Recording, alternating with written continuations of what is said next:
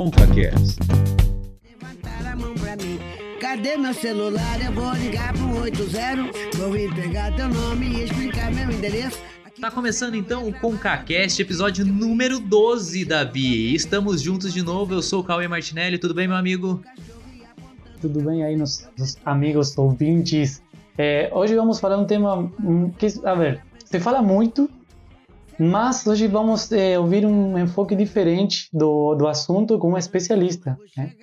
É, eu acho interessante porque ele é muito parecido até, não, não o tema em si, mas eu vou te falar o meu sentimento, Davi, e eu acho que é o seu também, que é com aquele que nós gravamos com a Louise, né, sobre a questão do racismo, né?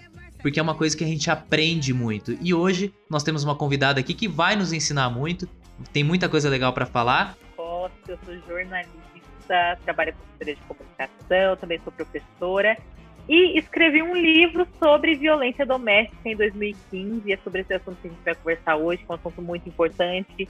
Temos muito a aprender, a discutir. Eu também vim aqui para aprender, não só para falar. Acho que vai ser muito legal. E a Jennifer tem um livro, inclusive, que ela escreveu, chama Depois do Sim. O link tá aqui na descrição do podcast. Quem quiser, ah, eu ia falar ouvir. Quem quiser ler o livro depois pode ler. E, Davi, você tá preparado para o assunto de hoje, cara? A gente vai se desconstruir aqui e é, até quero adiantar, né, meu amigo? A gente vai falar da violência, né, relacionada à mulher, claro, mas também de como que o homem pode aprender com esse podcast. Então não é um podcast só para as mulheres, inclusive Acho que, né, Jennifer? Talvez até mais para os homens, né? É, eu acho que sim. Olha, nessa discussão eu trago muitos homens, viu, para conversa. Então, homens se preparem aí, peguem a pipoca, não sei, vai. Tenta ficar confortável que a gente vai aprender muito hoje. Eu estou preparado para perguntar e ouvir resposta só. Quero que você fale, hein, Davi? Você se arrepender de levantar a mão pra mim. Você se arrepender de levantar a mão pra Eu acho muito interessante a gente estar tá falando sobre esse assunto porque é um assunto, infelizmente, ainda muito comum. É um assunto muito presente na vida de muitas pessoas, inclusive na quarentena eu acho que isso se intensificou. Mas, é, Jennifer, é interessante você estar tá aqui porque você, para o seu livro, eu vou até mencionar o nome dele aqui, Depois do Sim, e o link está aqui na descrição do podcast para quem quiser de repente baixar esse livro, ter um contato um pouco mais, é, mais profundo com ele, né? É um livro bem interessante. Você disse para mim, até antes da gente começar a gravar, que você entrevistou, se eu não me engano, cerca de 60 mulheres para o livro. Foi mais ou menos por aí? Foi, foi exatamente. E nem tive dificuldade em encontrar 60 mulheres, Cauê. De tão recorrente que é o assunto, né? Eu acho bizarro porque eu já entrevistei pelo menos cinco ou seis mulheres para o programa que eu trabalho, né? E a gente grava várias entrevistas. E algumas das histórias foram mulheres que sofreram algum tipo de agressão. Não necessariamente agressão física, né? Que é algo também que dá pra gente falar bastante aqui. Então, por que, que será que a gente ainda, né, é, vive algo tão, tão forte em relação a isso? E até queria emendar uma pergunta para você, um, algo que de repente você percebeu. O que, que tem de tão comum na história dessas mulheres? Obviamente, além da agressão, mas o que, que tem de tão comum que leva muitas vezes essas mulheres a viver esse tipo de situação tão complexa? Ai, Cauê, é, eu acho que a gente vive dois extremos, né, na verdade. Então, é, por um lado, a gente tem um grupo que quer muito falar sobre o assunto, no papel de vítima, né? Eu quero falar, quero denunciar, tem um cara que me agrediu, é, eu entendi o que aconteceu comigo e quero falar porque quero ajudar outras mulheres. E tem um outro grupo que vive sob ameaça, que não quer falar, que não, que tem vergonha, é, seja pela família, pela religião, seja pelo contexto profissional, enfim, tem, tem essas duas, esses dois grupos, essas duas versões muito presentes hoje na sociedade, né? E se a gente olhar e parar para pensar, cara, por que, que isso acontece, né, ainda até hoje, sendo que a gente tem um tanto de lei aí que, que realmente pune, a gente sabe que essas leis são efetivas, são muito eficazes. Então a gente vem de uma sociedade patriarcalista. E eu acho que a gente não precisa ficar discutindo muito sobre isso, porque eu acho que entrar nesse contexto histórico é gastar um tempo numa coisa que a gente não vai conseguir resolver hoje, né? Mas para a gente entender que a nossa identidade vem dessa formação, né? Sim, é muito machista. E esse reconhecimento da agressão vem inclusive desse confronto com o machismo, né? De você se entender como mulher, entender até que ponto você é, as relações têm as suas permissividades, né? Até que ponto que levantar a voz é normal e dali adiante é agressão, né? Eu acho que muitas mulheres não sabem o que é violência. Então elas não se entendem, elas não conseguem se enxergar nessa situação, nessa condição. Às vezes, se você conversar com uma mulher e você pode ter uma percepção do assunto, ah, para mim aquilo é violência, mas se você conversar com ela, pode ser que para ela não seja.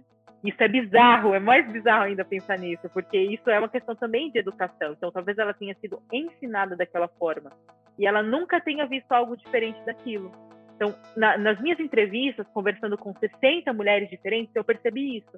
Sabe o que é interessante? Você falou aí de não saber a violência. Eu fiquei pensando o seguinte, porque até no seu livro você menciona isso, que 100% das mulheres ou já sofreram ou vão sofrer algum tipo de violência psicológica, né? Mas algumas mulheres acabam partindo né, dessa violência psicológica, elas sofrem outros tipos de violência, que chega até violência física, né?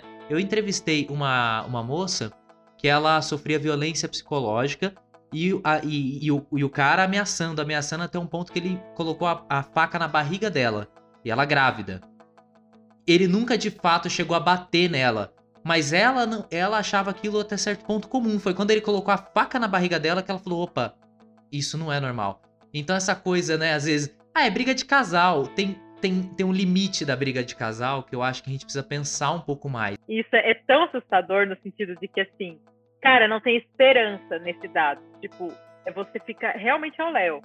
É, 100% das mulheres vão sofrer violência. E quando a ONU diz isso, aliás, quando a Organização Mundial da Saúde diz isso através de um dado, e a ONU vem atesta isso com todo o histórico em países, a gente fica literalmente num lugar sem esperança. Eu, como mulher, eu como mãe, eu como filha, como profissional no mercado de trabalho, vou sofrer violência. E quando a Organização Mundial da Saúde diz isso, não está falando que você vai sofrer violência dentro da sua casa apenas. E, e que se você é uma mulher, você está sujeita apenas a essa condição doméstica da violência. Não. É no trabalho, é na rua, é na faculdade, é no, no, no contexto social, com seus amigos. 100% das mulheres vão sofrer violência. E violência, quando a gente fala, é, não estamos apenas limitando a violência física. E eu achei muito bem colocado isso que você disse, porque a violência física é talvez um último estágio da violência. Tem outros atos que antecedem a violência física e sexual. Tem a violência patrimonial, que muita gente não sabe, mas tem muita mulher casada que sofre, que é privada do seu direito de sair de casa ou de entrar em casa. Não sei até que ponto eu acreditava nisso, ou foi algo que ele conseguiu colocar na minha cabeça, porque ele sempre dizia que eu tinha que ser grata a ele, que quem era o cara que ia fazer o que ele fazia por mim. Palavras grosseiras, de humilhação. Me chamou de vadia. Eu abri a porta e eu fui sair do carro. Botei o meu pé para fora, ele me puxou, eu bati minha cabeça, o meu óculos voou longe. Ele já tinha me jogado contra a cama, já tinha me, segurado contra a parede, posto a mão na minha boca assim com força, sabe? Jennifer, você está você tá falando de uma mulher casada. É, eu achei muito interessante o, o, título do livro que você escreveu, é, porque é depois do sim. E eu pensei imediatamente a ler o título como que parece como uma coisa que o homem conquistou e depois não valoriza. Ou uma coisa que ele conseguiu e, e pronto. É, por que você escolheu aquele título? Tem total, Davi, isso que você falou, cara, foi exatamente esse o ponto, né? Porque eu lembro que quando eu estava escrevendo o livro, eu conversei com um professor meu da faculdade na época, e aí ele falou assim, pra, ele leu, né, o primeiro capítulo, e era um outro nome que eu tinha dado para o livro, enfim. Aí ele falou assim, com todo respeito e carinho, eu tenho um, um título melhor para você. Eu falei, qual que é, professor? Ele falou assim, depois do sim. Eu falei, por quê? Eu gostei, mas eu queria saber por que, que ele tinha sugerido, né? Ele falou, cara, porque todas as desgraças que você menciona acontecem depois do sim. Então, antes disso, um homem é perfeito. Depois do sim é que ele vira um monstro. Então, aquilo foi um insight para mim, inclusive para, para minha produção. Para, inclusive, começar a fazer perguntas mais profundas, tipo, quem era esse cara antes? quem ele demonstrava ser. Isso, inclusive, volta na sua pergunta, né? Tipo, a violência não começa é, física, começa é uma coisa lenta, é um processo lento, né? De prisão, de ameaça, é um relacionamento tóxico nessa palavra da moda agora, é, a toxicidade do, das relações, enfim. É, Jennifer, você está falando de um cara que é, entre aspas, perfeito no, no, no namoro e depois vira monstro. É, mas assim, é, é, realmente que a mulher se surpreende com aquela mudança? É, ou, ou, tem alguns sinais, assim, que parecem coisas legais, mas que realmente são sinais de que um cara vai ser violento ou vai virar monstro, né? Quais são esses sinais? Nossa, perfeita pergunta, porque eu acho que essa pergunta é a pergunta-chave para você fugir enquanto é tempo. Então, assim, dentro de uma relação, você. Numa relação que a gente está falando assim, é, heteronormativa, né? Então, a gente está falando de um homem ou uma mulher. É, nesse, nesse contexto, por exemplo, isso é percebido através de um cara que demonstra grandes sinais de autoritarismo. Sabe, em outras palavras, o machão? aquele cara que briga por qualquer coisa, aquele cara temperamental, o cara que fica bravo, dá um soco na parede, quer proibir tudo, o cara controlador. Então, esses são sinais de personalidade, né? Quando eu escrevi o livro, eu conversei com muitas psicólogas, e até hoje, né, esse assunto ainda está muito vivo em mim. Eu falo ainda muito sobre esse assunto e converso com especialistas na área da psicologia sobre isso. Então, elas sempre falam, traços da personalidade que são recorrentes em agressores é um cara que é um machão, um cara agressivo, um cara que ele tem um comportamento ríspido, né? Não apenas com a mulher, mas com outras pessoas. Então, esses são grandes sinais. Tipo, você tá discutindo com o cara, ele tenta bater numa parede, ele a, a, aumenta o tom da voz, ele é grosso, ele é controlador, ele é muito ciumento. Então, esses são sinais de um possível agressor físico, porque de certa forma ele já é um agressor, porque ele já está agredindo você de formas que talvez você não entenda.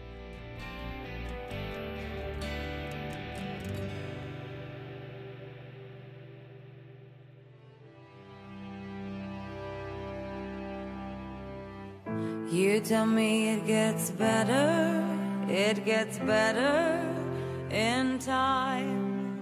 Tem uma coisa que é muito assustadora também, que é o aumento né, no número de agressões contra mulheres durante a quarentena, né? Segundo dados do Ministério Público do Estado de São Paulo, por exemplo, só que no estado teve um aumento de 30% no número de agressões contra mulheres, uma coisa totalmente absurda. E a gente percebe algo muito bizarro que quanto mais tempo as pessoas estão ficando em casa, isoladas, juntas, mais tem aumentado o número de pessoas, mais tem aumentado a violência dentro de casa, principalmente contra mulheres. Eu queria também falar uma coisa assim, um dado da Argentina para falar que não é um problema do Brasil só. É, na Argentina, só na capital federal, é, entre o mês de março e junho, é, as ligações de mulheres pedindo ajuda porque estavam sofrendo violência aumentaram uns 50% em relação ao ano passado, mesmo período. Então, é um problema que, que vai além das fronteiras. É. Nossa, muito cruel, gente. É, eu tô muito ligada nesses dados, eu fico muito assim preocupada com isso, porque é, quando a gente fala de violência doméstica, a gente está falando de contextos que as mulheres muitas vezes não têm como sair daquele contexto. Por quê?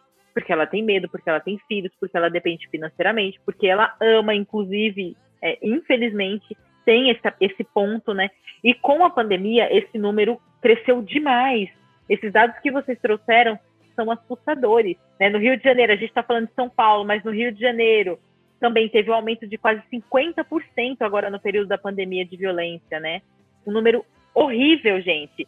É, o Ligue 180, né, que é o principal canal de recebimento de denúncias hoje. Se você é vítima, se você precisa fazer uma denúncia, se você precisa denunciar alguém, mas você não é vítima, enfim, Ligue 180. É, a ligação é gratuita, anônima, você pode fazer denúncias em qualquer momento, 24 horas por dia. Somente esse órgão registrou 36% em abril no aumento né, de denúncias no Brasil. Então, tem muita coisa acontecendo a pandemia está revelando assim muitas coisas tristes, né? A pandemia da ansiedade, a pandemia do estresse, a pandemia financeira e a pandemia da violência. Em casa, no contexto de violência doméstica, o final é muito triste. É morte, ou é violência sexual, ou violência verbal, psicológica, moral, enfim, muito triste. Eu queria pontualizar aí uma coisa que você está falando né, da mulher, de como se prevenir. E, e como é, encontrar assim sinais é, de um potencial agressor. Mas eu lembro que eu li um, uma, um texto assim em espanhol de uma pessoa que é militante de questões feministas da Argentina. Eu achei muito interessante o seguinte: ela falava assim, ó, em lugar de ensinar a mulher a detectar um agressor, tem que ensinar ao homem a não agredir. Se você faz isso, você vai diminuir muito os casos de violência. Então eu pensei, é, um, é um, uma ideia assim muito legal, por quê? Porque parece como que é culpa da mulher sofrer agressão no matrimônio porque não conseguiu perceber os sinais do agressor, mas não é a culpa do agressor por a, pelas questões de, de os casos ou situações de agressão.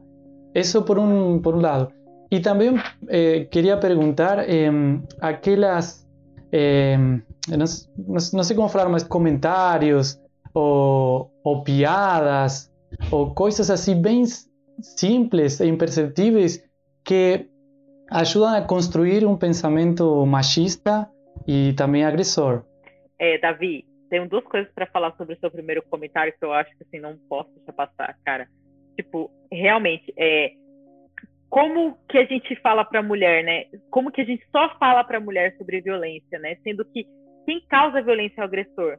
A gente tem que é o homem no caso, né? Que aqui a gente está colocando na figura masculina o agressor. Cara, tem que trazer esse sujeito para dentro da discussão, porque ele é o foco, não é a mulher a vítima. Ela é uma consequência do problema. Ele é o problema. Então, a gente tem que trazê-lo para a discussão. Toda vez que eu vou falar sobre esse assunto, eu falo sempre, gente, chamem o máximo de homens que vocês puderem, porque eles precisam estar aqui. Porque quando a gente fala como vítima, talvez muitos homens não prestem total atenção. Mas quando o agressor fala por que ele fez, os homens prestam atenção. Olha, mulher, você tem que se cuidar, você tem que tomar cuidado com quem você conversa, com quem você se aproxima, é, não ficar sozinha com homens. Mas a gente não fala com os homens para eles pararem. Então, esse foi um passo atrás que eu dei quando eu estava escrevendo meu livro. Em algum momento eu parei e pensei assim, gente, eu só estou ouvindo mulheres. E quando eu ouvi o porquê o homem agride, eu entendi muitas coisas. A gente entende porque esse sujeito vem de uma relação que é um ciclo, né? Ele foi alguém violentado e ele está reproduzindo um comportamento que ele cresceu, que ele viveu, que ele viu, só aquilo que ele tem como referência. Então ele vai e é tipo uma relação cíclica, sabe? De violência, algo que não tem fim. Então entender isso foi a chave, a chave para que eu conseguisse desenvolver uma ideia de educação. E educação vem para coibir inclusive o machismo, inclusive essas piadinhas que a gente vai tolerando, a gente vai aceitando, sabe? Até mesmo na família, assim, eu venho no processo de educação com os meus pais, com os meus tios e primos. Eu venho assim, devagar, mas vou fazendo a minha parte porque eu penso numa sociedade, penso no futuro.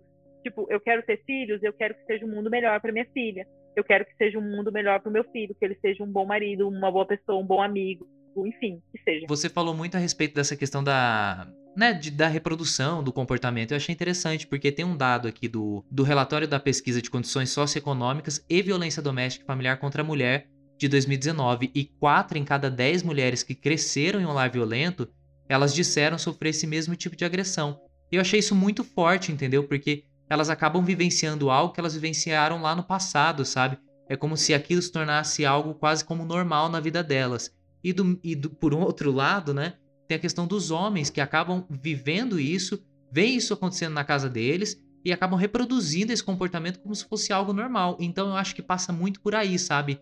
Na infância, da gente, você falou da educação, de trabalhar essa educação na infância para conscientizar os dois lados, de que o homem não deve fazer esse tipo de, de agressão, ele não deve ter esse tipo de comportamento e que a mulher não deve assimilar isso como sendo algo normal, entendeu? Quando eu estava fazendo o, aí as entrevistas pro livro, eu conheci uma psicóloga que ela falou assim para mim: é, Jennifer, a nossa intenção é quebrar o ciclo da violência. Então, tipo, isso, isso que a gente está discutindo chama ciclo da violência. E aí ela fala que a educação, nesse sentido, vem para quebrar esse ciclo. Então, a gente ouve um, esse dado e pensa, muitas pessoas pensam assim, cara, é justificável então o que fulano faz com a esposa dele. Ah, é justificável o que fulano fez com fulana, porque ele cresceu, é, foi só a informação que ele teve, ele não tem outra referência, enfim. Então é justificável. não é justificável. E isso eu aprendi assim muito, muito quando eu conversei com o lado agressor e com a vítima. Cara, a gente precisa quebrar o ciclo da violência e dar esperança para as pessoas que vêm de lares assim. Então, as mulheres, por exemplo, que foi o primeiro dado que você colocou, que tipo são mulheres que vêm de um lar de violência e que se colocam nessa condição novamente. Isso tem a ver com a psicologia. Não tem como a gente discutir esse assunto sem levar para a psicologia, né? Que faz muito sentido. Então, ela, ela sempre vai buscar a mulher é, algo que seja familiar a ela enquanto mulher dentro do lar dela, na, na estrutura familiar que ela teve. Pô, um pai presente, um pai mais durão, um pai machista. Então, talvez ela vai procurar alguém assim. Tem as, as, as exceções, né? Que são os extremos. É, e a gente vem de homens que vêm também de referências, que recebem esses, é, essas referências, esses esses vários insights familiares e que reproduzem isso depois quando são pais adultos ou quando são casados. É, isso é psicologia, reprodução de comportamento. Então a mulher vai buscar aquilo que ela viveu e ela se sente confortável naquela condição, talvez porque ela não tenha outra referência, ela não tenha experimentado outro sentimento diferente, e o homem porque aquilo está intrínseco, sabe? É algo que está muito enraizado dentro dele. Ele não consegue desassociar sozinho, ele precisa de ajuda psicológica. E é uma questão importante de ser discutida, né? Pessoas que se identificam vítimas precisam buscar ajuda psicológica, porque é, talvez esse processo de identificação tenha descoberto talvez um fundo do poço. E aí só uma, um especialista para poder ajudar a reconstruir essa autoestima, essa mulher. Um cara que se descobre violento, agressor, ou um cara que é né, descoberto violento e agressor, precisa buscar ajuda profissional. Essa pessoa precisa de ajuda tanto quanto uma vítima, porque também é uma vítima. É uma vítima da sociedade, é uma vítima de uma família desestruturada, é a vítima de alguém, pode ter sido uma vítima de abuso sexual de alguém que tá, é, sabe, é um comportamento que às vezes a pessoa não tem noção da profundidade traumática que tem. Então, às vezes eu falo sobre isso em alguns lugares e as pessoas ficam meio assim, né?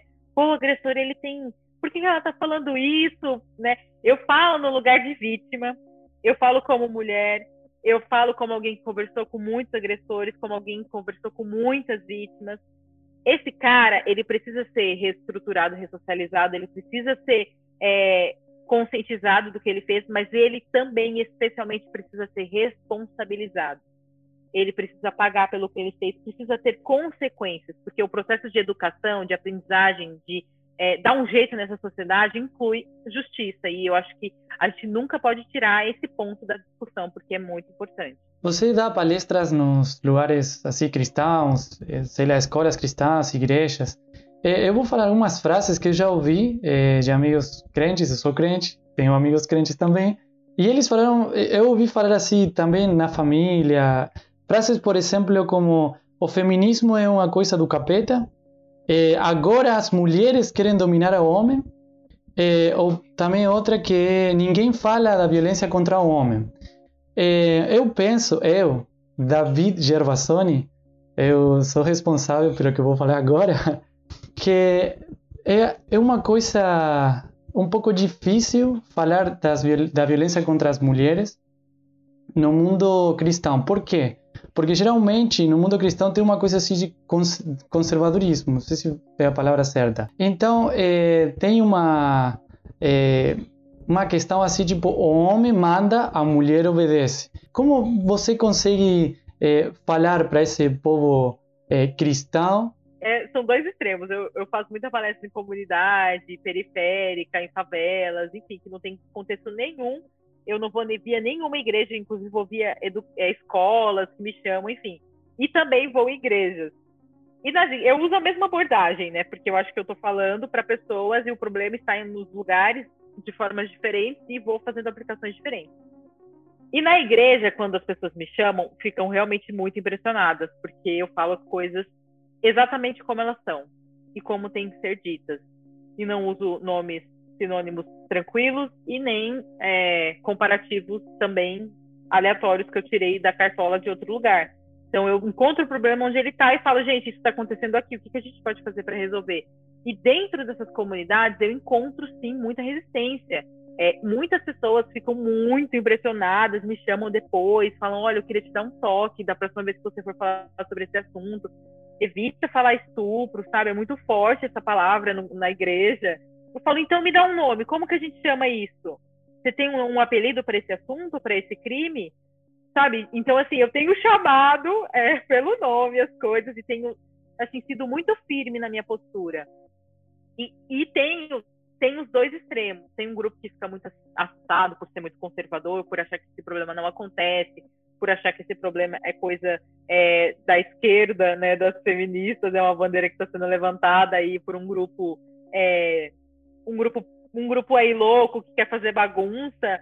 E tem o outro lado de um grupo que está muito interessado nesse assunto. E parte desse grupo é, contém mulheres que são vítimas de violência, né? Que estão dentro das igrejas que a gente precisa atender. E, e, essas perguntas que você colocou, Davi, são perguntas que surgem no discurso, sabe? Elas sempre vêm. Tipo, o homem também apanha.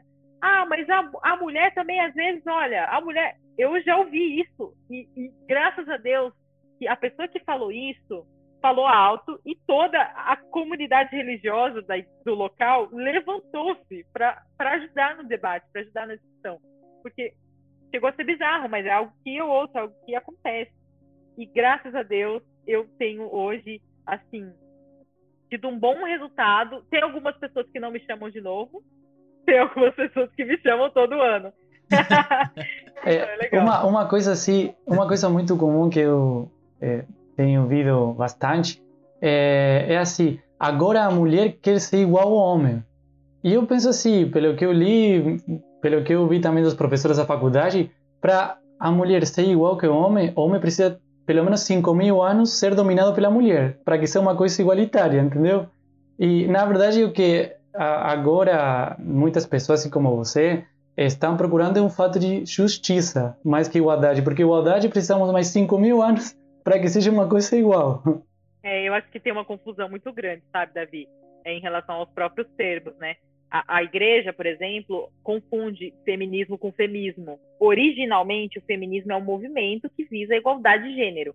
Isso diz respeito ao, ao contexto social. Cara, a mulher quer ganhar o mesmo que o homem, quer ter os mesmos direitos que o homem, quer ter as mesmas é, atribuições profissionais que o homem. É isso. O que, que é o feminismo? Que a pessoa traz na discussão como se fosse o feminismo. O feminismo é exatamente o mesmo que o machismo só que é a mulher fazendo com o homem. A, a gente falou muito sobre essa questão da violência. É, a gente falou, inclusive, uma coisa muito interessante que o Davi puxou, que foi a conscientização, principalmente do homem, que é muitas vezes o agressor, né, por trás dessas, de, de, de, é, dessa violência que a gente está falando. Mas como que a mulher pode se livrar? Jennifer, você mencionou meio que por cima, né, da, do Ligue 180, que é um, uma maneira que a mulher tem de denunciar isso.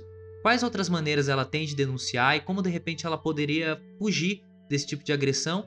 E, inclusive, coloca outra, outra questão nisso aí, que é ela tentar reconstruir a vida dela, né? Que muitas mulheres passam por isso, se livram daquele matrimônio, daquele relacionamento abusivo, mas têm dificuldade de conseguir retomar a vida por conta desse não mais pertencimento do corpo e de outras questões tantas que afetam, né? Obviamente por conta da violência. Como que ela pode se livrar disso e como de repente pode retomar a vida dela pela experiência de entrevista que você tem? Olha, é, a pergunta muito importante, como se livrar, né? Duas, duas coisas, eu, eu gosto de falar esses dois pontos para não confundir, para não esquecer, para lembrar, para fixar. Em caso de violência, diz 180. É gratuito, é anônimo. Você também pode procurar uma delegacia da mulher na sua cidade. Se não tiver delegacia da mulher, você pode ir numa delegacia convencional e fazer a sua denúncia pessoalmente. Se você não tem condições de ir, você precisa de ajuda, procure alguém de confiança. Pode ser uma vizinha, pode ser uma prima, uma tia, pode ser a sua mãe. Procure alguém. Sempre é bom ter alguém pertinho para conversar, para ter alguém ali do lado para te apoiar nesse momento. A segunda parte mais importante, como recomeçar. Conheci muitas mulheres incríveis, muitas, muitas, muitas, inúmeras mulheres incríveis que passaram por violências horríveis, que foram vítimas de agressão física com armas, que foram, que viram seus filhos sendo agredidos pelo homem que as agredia durante a noite, cenas horríveis, pessoas que viveram verdadeiros pesadelos e que hoje são pessoas incríveis que foram recuperadas, que buscaram ajuda psicológica, que foram estudar, que foram viver, que foram viajar, redescobriram no meio desse turbilhão, se redescobriram mais felizes, que se livraram dessas pessoas. Então, recomeçar é muito possível. Eu acho que o primeiro passo é buscar ajuda psicológica e a partir dali você começar uma nova jornada. E assim você se descobrir uma mulher que pode trabalhar, pode fazer o que quiser, pode ser o que quiser, pode ir para onde quiser. Agora, oh, desculpa, Cauê, é, uma mensagem para os homens. Ah, boa, boa. Eu acho que os homens que estão nos ouvindo agora é, são as pessoas hoje que eu tenho mais atenção e tenho mais reparado nos últimos anos, por ter lidado com esse assunto e por ter entendido as vítimas, né? Para os homens, o que eu tenho a dizer é uma coisa muito simples, né? E que é o centro de tudo. Busquem informação, busquem conhecimento e discutam sobre esse assunto. Ouçam, aprendam, tentem observar o comportamento de vocês, sendo pais, amigos, observem os amigos no trabalho, observem os amigos no, na roda social e tente ser um homem melhor, tente corrigir essa sociedade que a gente vive, né? Que tem tantos problemas e a violência contra a mulher é um dos. Tente ser um homem melhor nesse contexto, tente aprender, educar seus filhos para uma sociedade muito melhor, equilibrada. Então, eu acho que o ponto principal é educação para vocês, educação para a gente, e assim a gente vai ter uma sociedade muito melhor. Jennifer, mandou bem, viu? A gente vai te convidar de novo, fica tranquila, viu? Ai, amei. Gente, posso falar sobre várias coisas, tá? No caso, vocês sabem que eu tenho várias frentes.